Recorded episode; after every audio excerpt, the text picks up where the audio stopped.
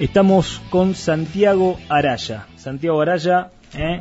Eh, tuvo la diferencia de, de, bueno llegar un poquito más rápido y, poder estar hoy, llegaste más temprano incluso que en las 11, poder estar hoy con nosotros. ¿Cómo estás Santiago? ¿Cómo estás vos? Muy bien, muy bien. Buenos días a todos. Bueno, contanos Santiago, nosotros queremos, queremos a través tuyo hablar de un poco de cuál es de cuál es tu historia, de, digamos, de cuál es tu, tu, esta necesidad de emprender con varios proyectos en funcionamiento en Coronel Suárez. Eh, en Valor Campo te tenemos como, como colaborador auspiciante en lo que es eh, la empresa Regar, ¿eh? pero básicamente hablar a partir de vos, hablar un poquito, este es un programa del ser, al hacer y el emprender, y hablando un poquito de vos, dejar algunas enseñanzas y dejar algunos ejemplos para, para la gente que está todavía viendo cómo arranca, qué hace o qué cosas se pueden hacer, ¿no?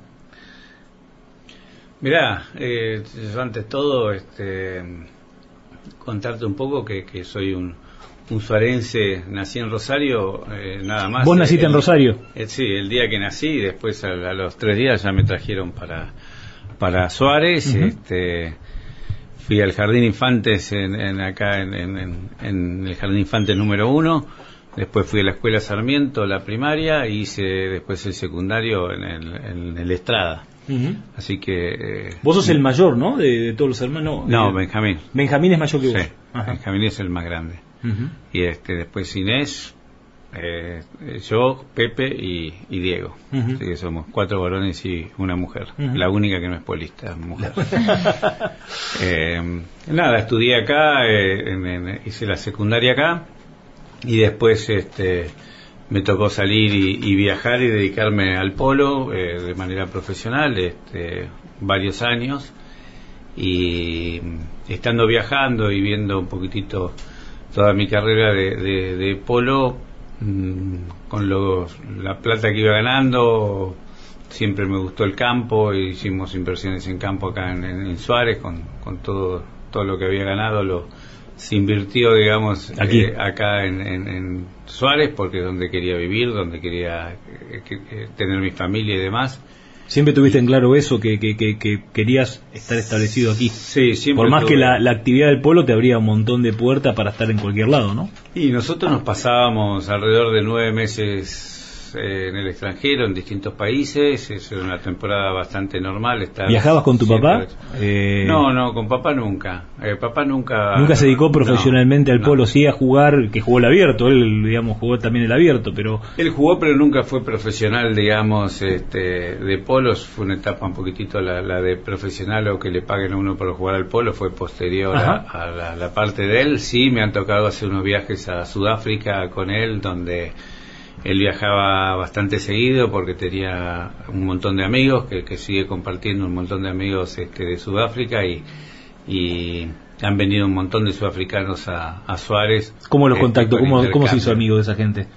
Y viajó, creo que en el año sesenta y pico, viajaron con Juan Carlito Harrio y, Celestino Garros, eh, bueno, George Molinari. Sí, papá estuvo, ¿no? Eh, el Flaco Zorrilla, ¿no? Eh, sí, Andandino Gran, este, han ido, han ido para allá y la verdad que se había hecho un grupo muy divertido y con muchos amigos y, hasta el día de hoy sigue habiendo muchísimos chicos o hijos, nietos de, de, ellos de Sudáfrica que siguen viniendo a Suárez a pasar los veranos, a jugar al polo, a ver lo que es el campo acá y, bueno, nosotros hemos sido también invitados allá este, de la mejor manera a visitar los campos de allá y, jugar un poco al polo y, recorrer Sudáfrica. Qué bueno, qué bueno, qué bueno. Y entonces eh, me decías, empezaste a viajar eh, profesionalmente, empezaste a mirar un poco, empezaste a ver lo que había, invertiste acá y que empezaste a descubrir, no a descubrir, sino te empezó a gustar agregarle un poco de valor a la cosa. ¿No? Sí, en un momento pensé que, la carrera de polo iba a ser este, medianamente corta y, siempre me interesó, como estando con los, con los patrones que nos tocaba viajar, este, son, son personas exitosas, son, son, son dueños, digamos, de equipos y son multimillonarios que, que realmente han hecho, casi todos son distintos o distintos países o por distintas circunstancias, pero este, me tocaron siempre patrones, tuve suerte de que me tocaran siempre patrones muy muy buenos y, Y el último que había tenido era un australiano, del cual trabajé como 20 años con él. Y, me hice muy amigo y lo empecé a acompañar en los viajes de negocios que, él tenía y a darle una mano a las empresas de él. Entonces me empezó a interesar un poquitito el, tema el tema hacer algo más que, que no sea jugar al polo. Y nada, empecé con una alquiladora de plataformas para trabajo en altura, que tenía fábrica de, de esas máquinas, y las traje en la Argentina y el, australiano tenía fábrica de esos, de esos equipos. De esos elevadores y bueno, hoy se ven en todos lados, pero hace 20 años cuando trajimos las máquinas era un mercado totalmente nuevo. Que se alquilaba, nadie nadie compraba un bien de capital de esa característica o no había empresas. uno tenía que hacer un trabajo en altura y lo alquilaba. Sí, y ni siquiera había, no había no había demasiados en el país. Uno iba a las, a las, a las obras y este a fuerza de andar. Y había todo andamios y escaleras y todos colgados y, me decía esto va a cambiar porque va cambiando en todo el mundo y, bueno, ahí trajimos las plataformas y... O sea que tu, curiosidad ligada al deporte que te permitió viajar te fue metiendo, digamos, en, en, este en este tema de, por ejemplo, arrancar con esto, con el tema del alquiler de las de las plataformas. Exacto, eso fue lo que me hizo me hizo eh, cambiar y ver y, ver que tenía una oportunidad y, arranqué con, con eso. Este, en un momento decidimos, eh, él, él se, eh, le va mal con las empresas que tiene, nosotros habíamos vendido la compañía acá y yo seguía trabajando con él en para Inglaterra, para el equipo de polo, este, para las fábricas que tenía de esto, dándole una mano con, un par de empresas que tenía y este y después a él le, fue mal económicamente y, bueno yo quedé sin, sin trabajo y, dije bueno ahora tengo que arrancar de vuelta. ¿En qué año eso más o menos? Y eso fue ya hace unos 10 años más o menos, 10, 12 años. Y este... Justo la crisis eh, e-, económica global, de la, la, de la burbuja financiera, por ahí. Exacto, sí, sí. Y nada, ahí se me ocurrió este, arrancar con una, una alquiladora propia de, plataformas em, y, empezar con equipos de riego, a, vender equipos de riego para el agro. Y este y bueno, ahí arrancó toda la parte de regar y como digo, siempre de haber tenido suerte porque eh, caímos en, al momento que, decidimos dedicarnos a esto, de, por una casualidad nos enteramos que Lindsay estaba buscando representante eh, para la Argentina y mm, los hicimos contacto y nos dijeron, bueno, no, una lástima, pero ya, ya tenemos a, a tres representantes seleccionados que son los que van a estar seleccionados. Este, eso me, contestó un español que estaba encargado del proyecto de Argentina. Eh, le dije que no había ningún problema, que, de todas maneras él estaba en España en ese momento viniendo para Argentina en, unos días. Me dijo, yo el lunes estoy ahí en, en Argentina y le dije que no tenía problema, que si quería nos juntábamos y lo ayudaba con todo lo que quisiera en Argentina, que una lástima haber llegado tarde, y, pero bueno, era así. Y lo invité a almorzar, eh, y fuimos a almorzar, y terminamos de almorzar, nos quedamos hasta las 5 de la tarde charlando, y al día siguiente me llamó y me dijo, tengo un problema. Queremos que seas vos y ninguno de los tres que ya tengo seleccionado. pero no sé cómo hacer porque venimos hace seis meses con este proceso de selección y me parece que me estoy confundiendo y tienen que ser ustedes. Y le dije que bueno, que no tenía ningún problema en, competir o estar con cualquiera de los demás y que después eh, en vez de tres que sean cuatro o que haya dos representantes o como quisieran y, y bueno, después de un proceso de unos meses este, nos dieron la representación a nosotros y, bueno, acá estamos. O sea, ustedes son los representantes del INSAI en Argentina. Para Argentina. Para Argentina. Exacto. Muy importante, ¿no?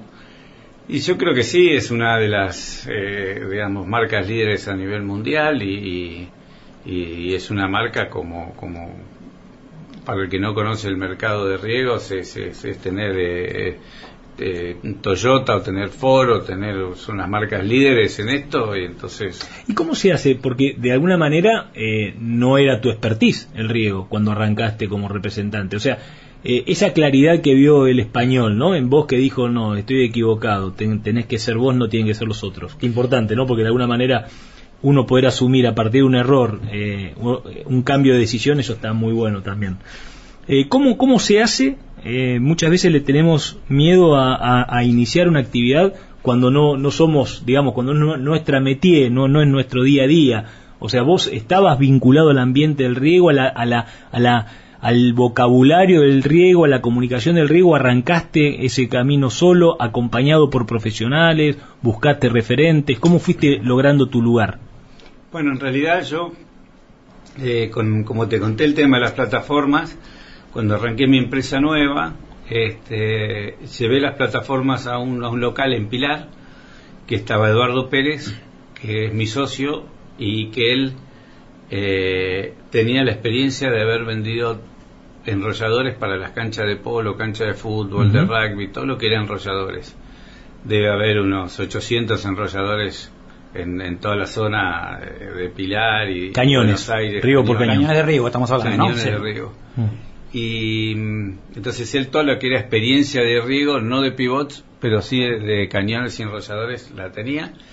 Y, y, ahí fue donde yo estaba con las máquinas y la alquiladora en el mismo predio, en el mismo lugar, que él me había dado un lugar, una oficina, un espacio en su predio y y en las charlas juntos le digamos nosotros tenemos que ir al agro y hacer eh, pivots juntos y, bueno yo creo que a la gente del INSA no, no sé 100% qué es lo que le gustó de nosotros eh, me imagino que habrá visto los trabajos que él había hecho en todas las lo que era servicios y en las canchas eh, de, de, polo, lo deportivo y parte agropecuaria, porque muchos de estos cañones también iban a papa y demás. Sí, producción hortícola. sí, sí.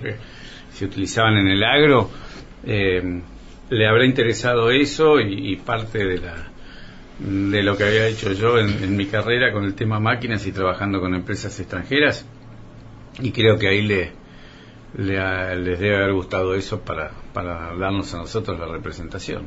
Claro, buenísimo, buenísimo. Y eso entonces estamos hablando de que arrancaste con Regar, eh, ¿cuántos años hace?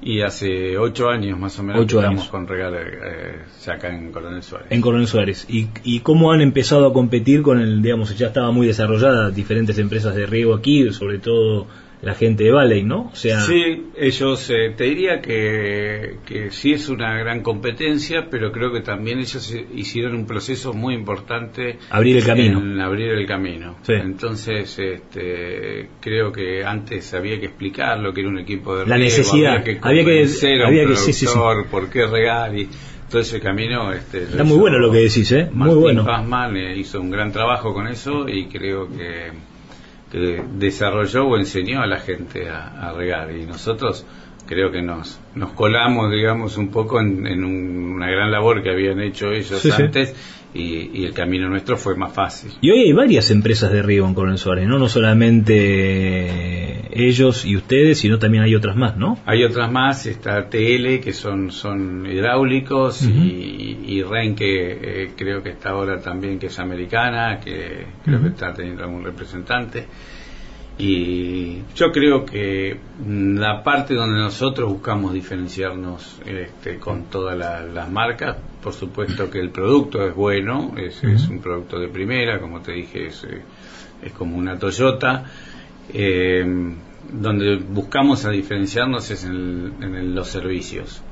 Creo que, que soy bastante obsesivo en el tema de servicios y estar atrás del cliente y poder responderle en el momento, que no queden sin regar y que es un uso es un uso estacional, ¿no? La del riego es un uso muy estacional y tiene que estar aceitado para que en el momento que uno requiere regar no no no tener inconvenientes, ¿no?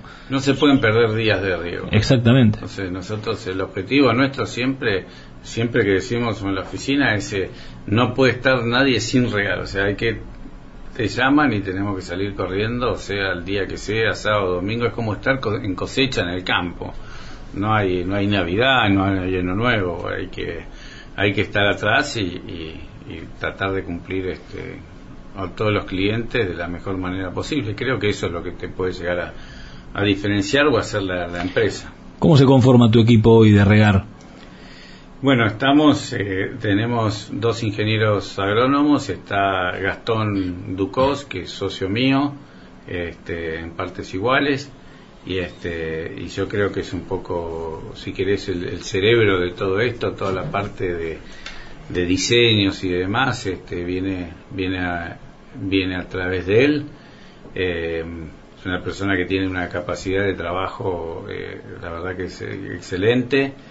Y tiene 30 años cosa que también me hizo a mí este eh, ponerme ponerme a trabajar a la par de él y, revitalizarte por así decirlo. sí te cambia muchísimo. Tienen otra visión. No sabía que Gastón estaba también en la empresa de en Regar o sea. Sí sí sí.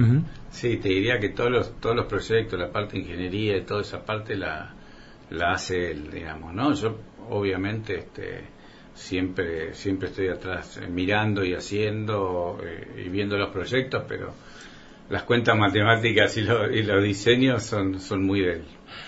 Pero a su vez también tenés una otra empresa que se llama Fastnet, que es la que provee Internet. ¿Cómo surge, digamos, surge en paralelo esa, esa posibilidad? ¿Cuál es la visión de si estás metiéndote, porque es muy, muy, digamos, inquietante, te estás metiendo en un, eh, en un desarrollo de, de un digamos, de un circuito comercial y de un mercado como el del riego, muy específico, digamos, con requerimiento de mucho conocimiento, como vos lo estás mencionando, eh, que lleva toda una ingeniería por detrás del proyecto y por delante y después para sostenerlo toda una ingeniería de servicios.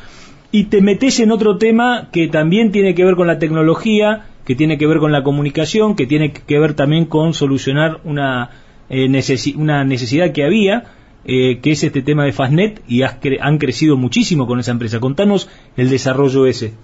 Bueno, eso es un poquitito, hoy te escuchaba cuando dijiste, bueno, el no tener miedo a,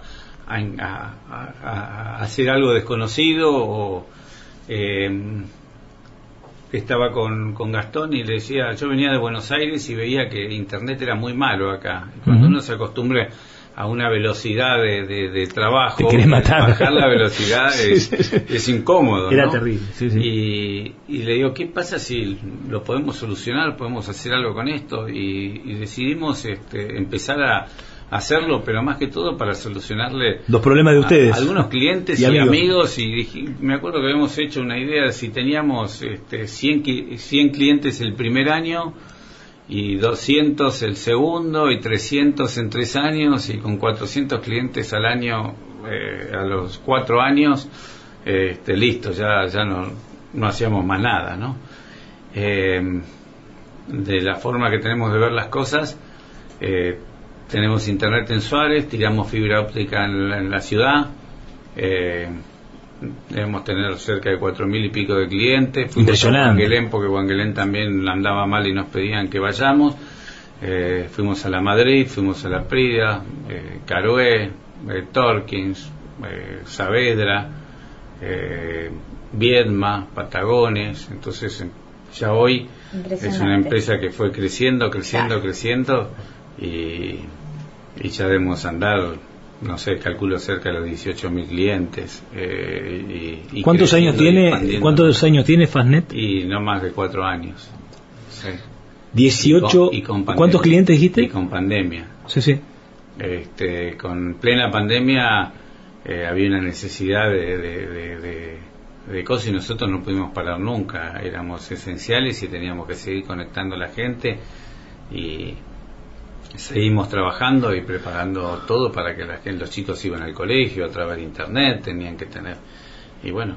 O sea que hoy, y, tuviste un momento de oportunidad que tiene que ver con eh, esta ola de las plataformas eh, digitales para, digamos, los televisores inteligentes. O sea, hoy el requerimiento de internet ya no es solamente bajar un mail o mandar un WhatsApp en una zona donde tengas mala señal de, de teléfono o, de, o, de, o de celular, sino hoy implica, eh, digamos, toda, digamos, todos los medios que uno ve, todos los programas, los Netflix, eh, eh, todas las plataformas requieren de una buena prestación de Internet. O sea que casi que no tener Internet significa estar desconectado, por así decirlo, ¿no? Mira, yo sí, uno de los ejemplos más claros fue una cerealera de acá de Suárez que me dijo, solucioname el problema de Internet Porque en plena cosecha yo no puedo sacar una carta de deporte y tengo toda la cosecha parada, todos los camiones parados y todas las cosechadoras paradas del campo. O sea, date cuenta que no importa si es este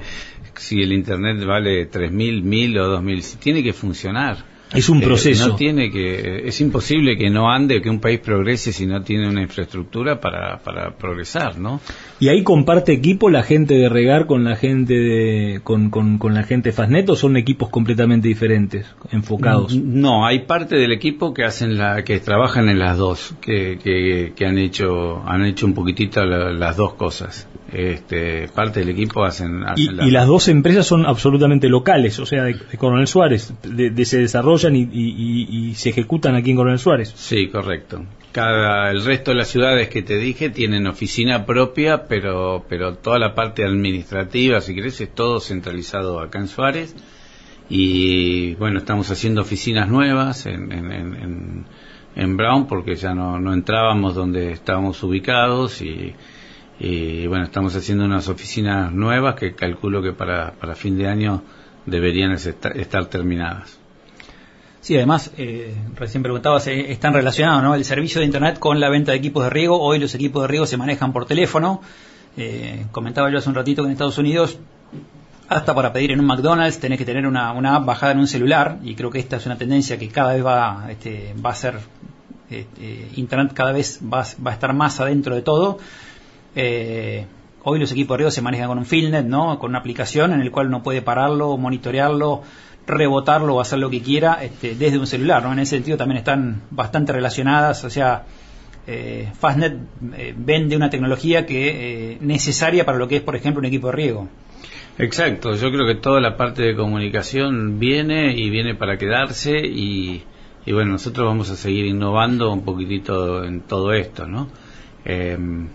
En parte no solo de equipo de riego, del agro, en la parte de, de, de, de bombas, energías renovables, es toda la parte nuestra que estamos haciendo ahora. Y ya este mes arrancamos, lanzamos una una nueva sección que es el tema de cámara de seguridad, donde vamos a brindar este, un, un servicio igual que uno contrata este, una, una señal de internet, este, va a tener una señal de cámaras donde se contrata y todo cubierto por nosotros. O sea, el monitoreo también cu- cubierto por ustedes. Sí, o sea, no es monitoreo porque no, por el momento no van a hacer monitoreo, pero sí se guarda directamente eh, todo lo, lo- la grabación se guarda en la empresa nuestra.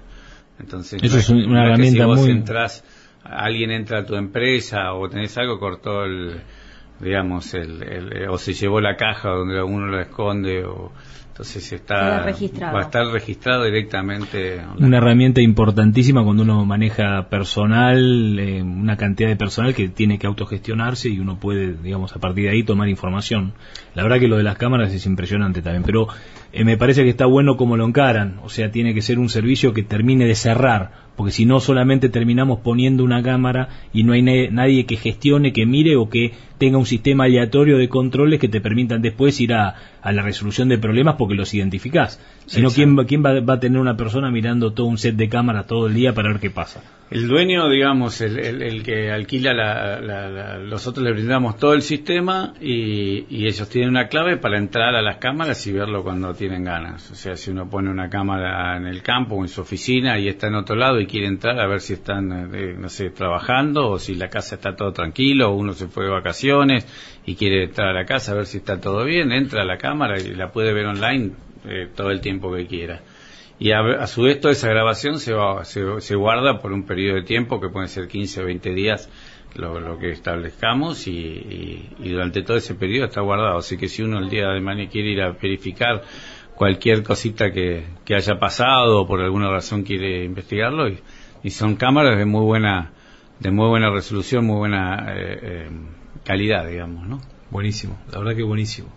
Bueno, Santiago, no sé si te quedaste con algo más para decir, pero impresionante. Todo lo que lo que nos has contado es realmente impresionante y habla, eh, digamos, amplía mucho lo que nosotros pensábamos que era Regar y que era Fastnet, ¿no? Eh, realmente qué orgullo poder contarte entre nuestros auspiciantes porque tiene mucho que ver lo que vos, lo que ustedes hacen y lo que ustedes generan con la propuesta que es este espacio, ¿no? Que es un espacio de, de, emprender, digamos, de hacer, de meterse con las cosas, de meterse con los temas, de no quedarse hablando y quejándose de los demás, sino poniéndose a transformar. Y fíjate cómo es posible una transformación, ¿no? O sea, cómo es posible una transformación a partir de encontrar valores y, tratar de replicarlos, ¿no?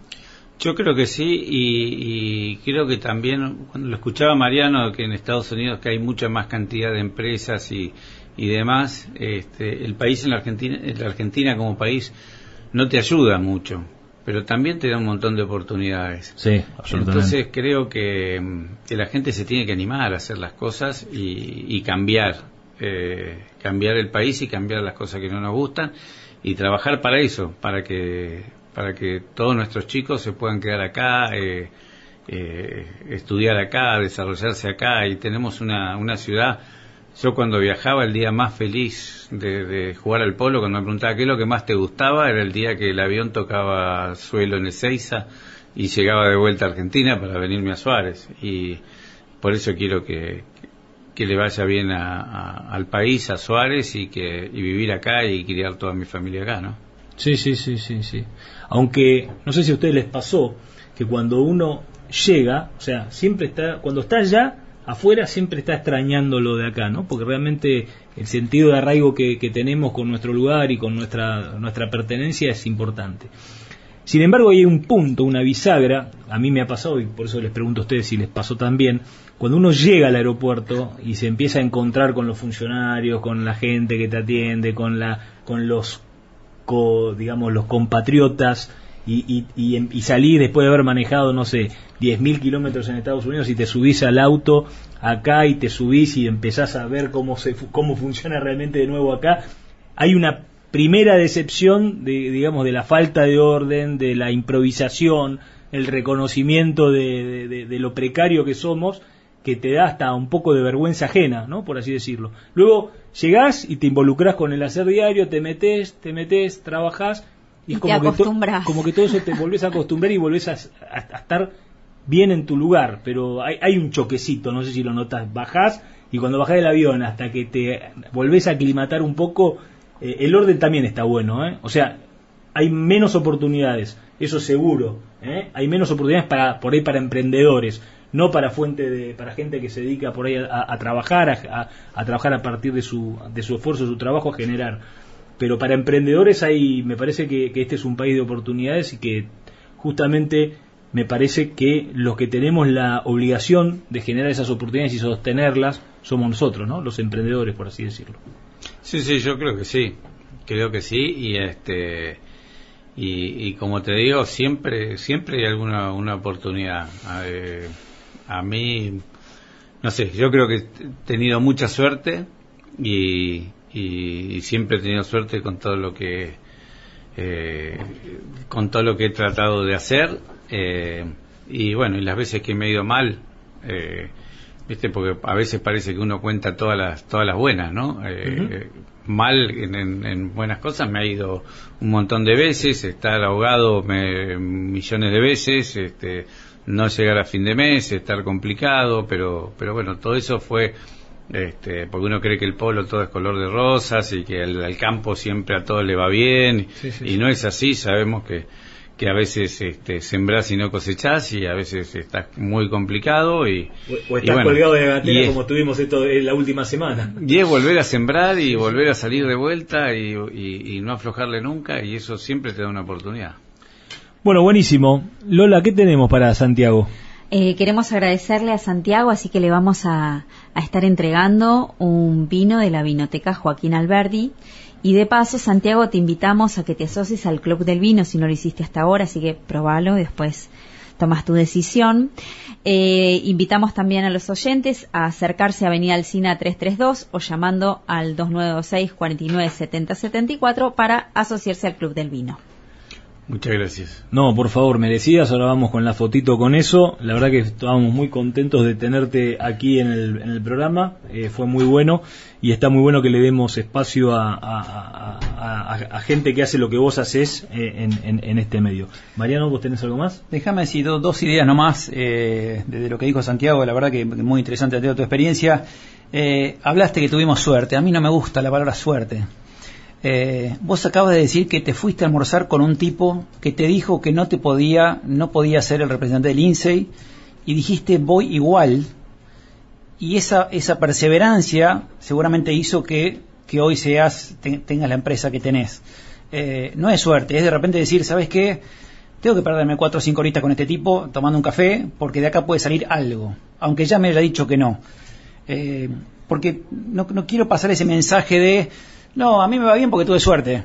Y entonces hay que esperar a, ver si uno tiene suerte y nada más. Digo, no se trata de esperar. Creo que, y vos lo has, eh, eh, creo que ese es un buen ejemplo de demostrar que, que, el que el que le va bien es el que insiste, insiste y persevera. Y si no era esta vez, la vez que tuviste suerte, entre comillas, hubiera sido otra, eh, y estaría haciendo tal vez otra cosa. pero de eso se trata un poco ser emprendedor, ¿no? De, de, tentar a la suerte, de, hacer que la suerte llegue finalmente. Y por otro lado, creo que otra, otra cosa que me parece muy, muy importante de, dónde estás metido, que no se comentó, es que eh, yo creo que vas a tener suerte, entre comillas, porque estás en dos mercados que tienen una posibilidad de crecimiento muy grande. Una es Internet, que creo que se viene muy fuerte en los próximos 20 o 30 años. Internet va a crecer muchísimo. Se habla de IoT, que es Internet of Things, Internet de las cosas, y ya hablan de Internet of Everything, que, va a estar todo en Internet, hasta tu perro va a estar conectado a Internet. Así que tienes un mercado con un crecimiento muy grande. Y la otra es el de los riegos. Creo que Argentina tiene un potencial de riego enorme también.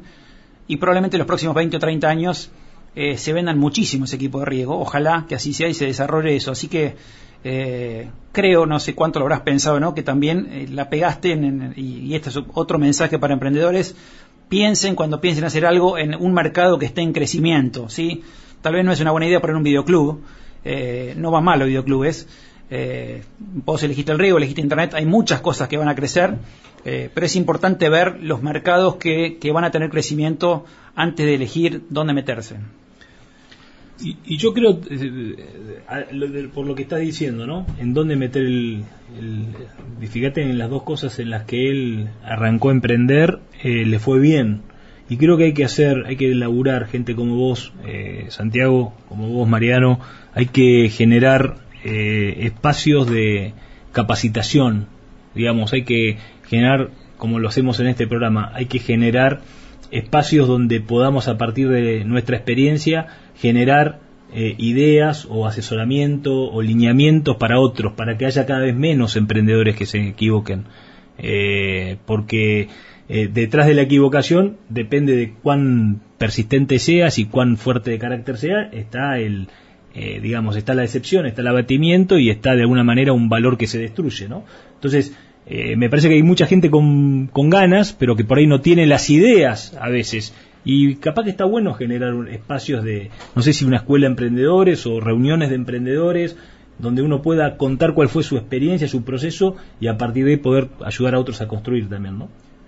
Sería buenísimo, sería buenísimo. Y, me queda un comentario más, y ahora te dejo, Santiago, que ibas a decir algo. Eh, el tercer negocio en el que te estás metiendo, el de cámara de seguridad, eh, creo que también te va a ir muy bien, o, conociéndote y tanto la capacidad empresaria, pero volviendo a lo que es el mercado, eh, veo en Estados Unidos que hay muchos, muchos negocios que se dan lo que se llama este, como, como un servicio. Por poner un ejemplo, uno quería un disco rígido más grande en su computadora, y un día vino alguien y me dijo, mira, yo te vendo el servicio en la nube, vos lo que necesitas es almacenamiento, yo te vendo el servicio, no compres el disco rígido.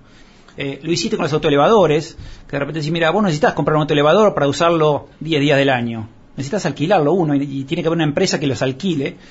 Y creo que con las cámaras de seguridad va a pasar lo mismo. En vez de decir, tengo que salir a comprar todo un sistema, digo, no, quiero una empresa que me provea el servicio. Yo pago una cuota mensual, ellos instalan, desinstalan, eh, se rompió la cámara, vienen, lo solucionan. Eh, hay muchos muchos ejemplos de esos servicios en Estados Unidos. Uno que, me viene a la, a la, cabeza es el de U-Haul, lo habrás visto, que es el alquiler, por ejemplo, de camioncitos para hacer mudanzas en Estados Unidos.